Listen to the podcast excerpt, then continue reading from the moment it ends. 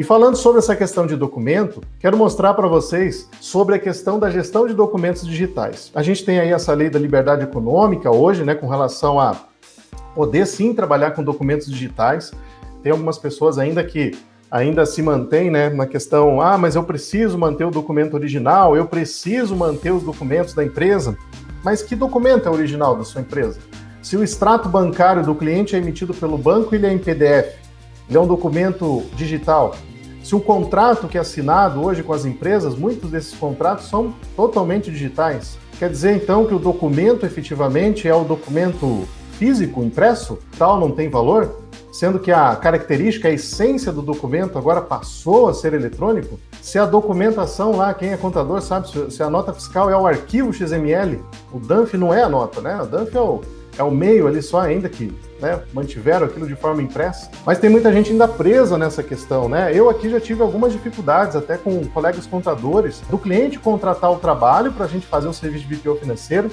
E aí chegar no final do mês para você encaminhar a documentação totalmente digital e a contabilidade, né? E o contador às vezes fica chateado e ligar para a gente, olha, mas assim não dá para receber esses documentos. Como assim não dá? Não, o cliente sempre mandava tudo impresso. Agora eu vou ter que imprimir todos esses documentos aqui para eu poder lançar essas informações no meu sistema? Mas como assim, né? Imprimir os documentos para lançar? Eu posso mandar as planilhas, eu posso te mandar um arquivo TXT com toda a base de lançamento para você fazer a integração. Não, de forma alguma, né? Enfim, é um trabalho de forma integrada, eu preciso conferir cada documento, então ainda temos aqueles colegas, né, que são os contadores da reguinha, né, que precisam na hora de lançar o extrato, imprimir o documento, pegar a reguinha para ficar fazendo a marcação ou com a caneta marca-texto, né? Então ainda tem muito dessa situação. Mas o fato é que o documento hoje, cada vez mais, é eletrônico, é digital. Esse é o original do documento. Pelo menos esse é o meu entendimento. O que é o original? Estou te mandando o documento original. Agora, existe a cópia, cópia, cópia da cópia, cópia do extrato, enfim, isso tem. Mas, regra geral, na prática, no dia a dia, você já trabalha com muito dessa, muita dessa documentação já sendo uma documentação original. Claro que existem as cópias, claro que existe essa situação, e aí você tem regras para poder trabalhar com isso. Então é importante que você tenha, por exemplo, vai utilizar um drive, que utilize um meio mais seguro para poder fazer isso que tenha log de rastreamento para você saber quem apagou, quem mexeu, quem colocou, que horário que subiu o documento, que horário que saiu o documento. Então é importante que você tenha alguma tecnologia que possa te auxiliar com relação a isso. E sim, sempre que possível, trabalhe de forma mais integrada né, para que as informações, os dados da empresa possam transitar de forma eletrônica que você garanta mais segurança. É, essa responsabilidade da segurança ela passa a ser também compartilhada com a empresa de software, né, que está fazendo esse trabalho com você. Cada um tem suas responsabilidades. E hoje entra a questão aí também da Lei Geral de Proteção de Dados, né? Inclusive, pessoal, Lei Geral de Proteção de Dados é uma das uh, masterclass que nós temos lá exclusiva para BPO financeiro. Chamamos um profissional especializado na área para vir dar uma aula né, para a gente, falando tintim por tintim sobre o impacto da Lei Geral de Proteção de Dados nas atividades de BPO financeiros. Né? É muito importante isso, a gente procura já adotar essa questão na nossa prática. Os nossos contratos hoje já têm termo de confidencialidade, a gente já toma certos cuidados hoje para procurar atender. É uma lei ainda que é, existem situações que precisam ser regulamentadas, né, que precisam ser de fato implementadas na prática, mas aquilo que é possível fazer tem que ser feito. Né? Inclusive, ela traz aí uma, uma relação até mesmo mais de segurança. As suas práticas garantem mais segurança né, para a nossa relação. Então é importante né, que a gente tenha essas práticas aí bem, bem estabelecidas. A questão de WhatsApp.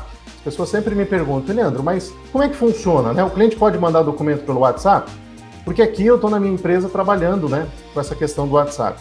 E olha, pessoal, a gente não tem essa prática hoje de receber documentos, encaminhar documentos via WhatsApp. É um risco muito grande hoje, até mesmo de clonagem, até mesmo, enfim, tem algumas questões que podem ser adotadas, mas mesmo assim pode sim você ter aí um se colocar numa posição de risco. Então, o WhatsApp, pessoal, é um canal de comunicação, funciona muito bem para você conversar, para você é, é, trocar uma informação com o seu cliente, mas enviar as informações da empresa dele, nós encaminhamos via e-mail ou através do próprio sistema de gestão financeira, do qual ele vai ter um acesso restrito à visualização do sistema dele, ou de partes do sistema onde ele precisa operacionalizar, ah, vai ter acesso àquelas informações e tal, então a gente cria acessos mais restritos. São, são questões importantes para que vocês possam avaliar, até mesmo na hora de escolher o software.